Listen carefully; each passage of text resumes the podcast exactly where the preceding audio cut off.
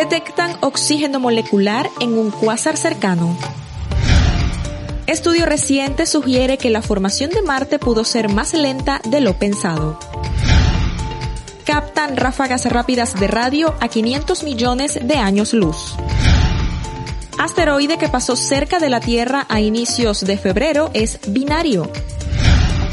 Misión orbitador solar va en camino al Sol. Soy Rosmina Suárez y esto es Reporte Espacial, noticias de todos los mundos.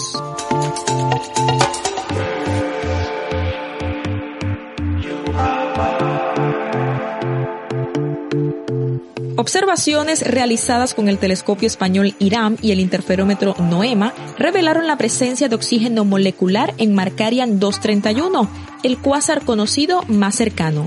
Este hallazgo, liderado por el Observatorio Astronómico de Shanghái en China, podría ser crucial para comprender mejor las propiedades del gas molecular en este objeto.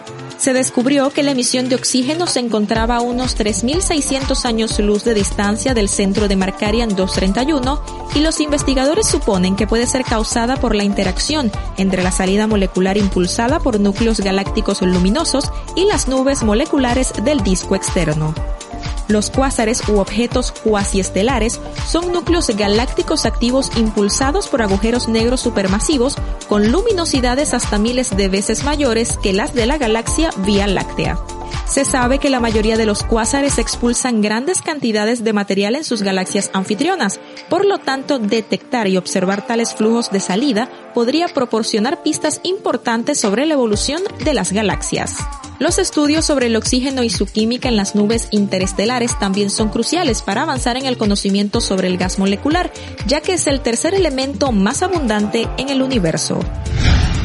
Un estudio liderado por el Instituto de Investigación del Sureste de Estados Unidos, con materiales asociados a impactos de pequeños protoplanetas sobre la superficie de Marte, revela un periodo de formación del planeta más amplio del establecido.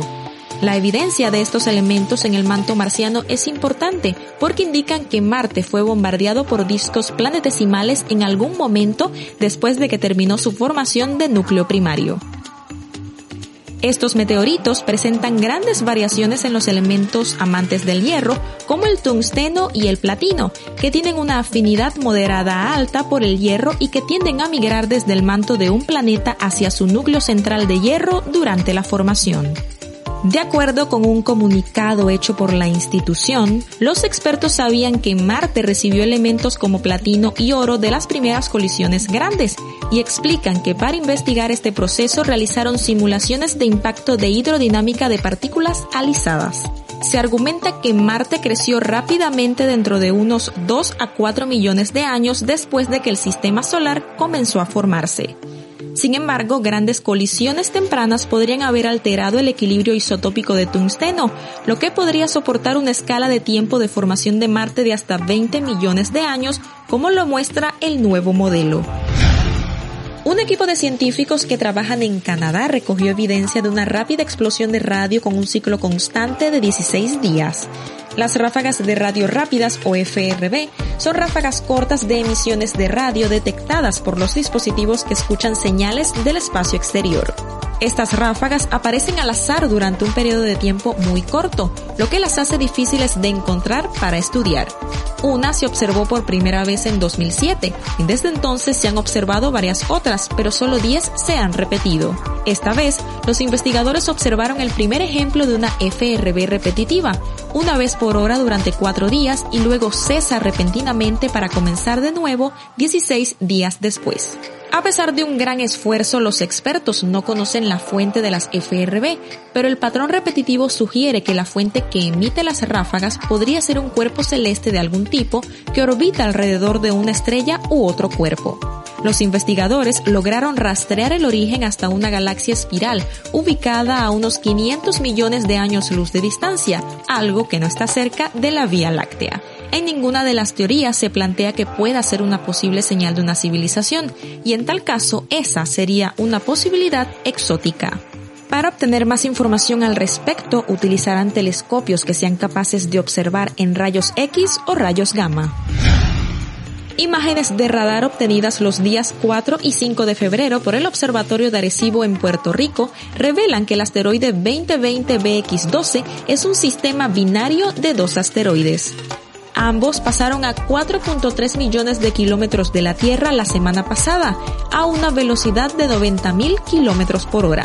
El asteroide primario de este sistema fue descubierto el 27 de enero por el telescopio Atlas en Mauna Loa, Hawái, y se ajusta a la definición de un asteroide potencialmente peligroso debido a su tamaño y distancia mínima de intersección de la órbita de 302.000 kilómetros de la Tierra. Pero, pese a sus características, 2020 BX12 no representa ningún peligro en este momento y actualmente se aleja de la Tierra, según informa a través de un comunicado el grupo científico de radar planetario del Observatorio de Arecibo. El miércoles 12 de febrero, los instrumentos de la misión orbitador solar de la NASA y la Agencia Espacial Europea ESA se desplegaron de forma segura y exitosa.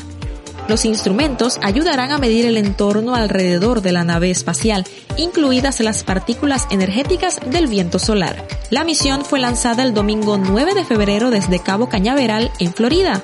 Al día siguiente, los controladores de la misión en el Centro Europeo de Operaciones Espaciales en Darmstadt, Alemania, recibieron una señal de la nave espacial que indicaba que sus paneles solares también se habían desplegado con éxito. El orbitador solar está en una trayectoria única que permitirá que su conjunto completo de instrumentos proporcione a la humanidad las primeras imágenes de los polos del Sol. La trayectoria incluye 22 acercamientos al Sol, llevando la nave espacial dentro de la órbita de Mercurio para estudiar el Sol y su influencia en el espacio. De esta manera despedimos el reporte espacial de esta semana, pero antes les recordamos que pueden suscribirse al canal en Telegram, seguir la cuenta en Instagram y la plataforma ebooks, en todas como arroba reporte espacial. Soy Rosmina Suárez y esto fue Reporte Espacial, noticias de todos los mundos.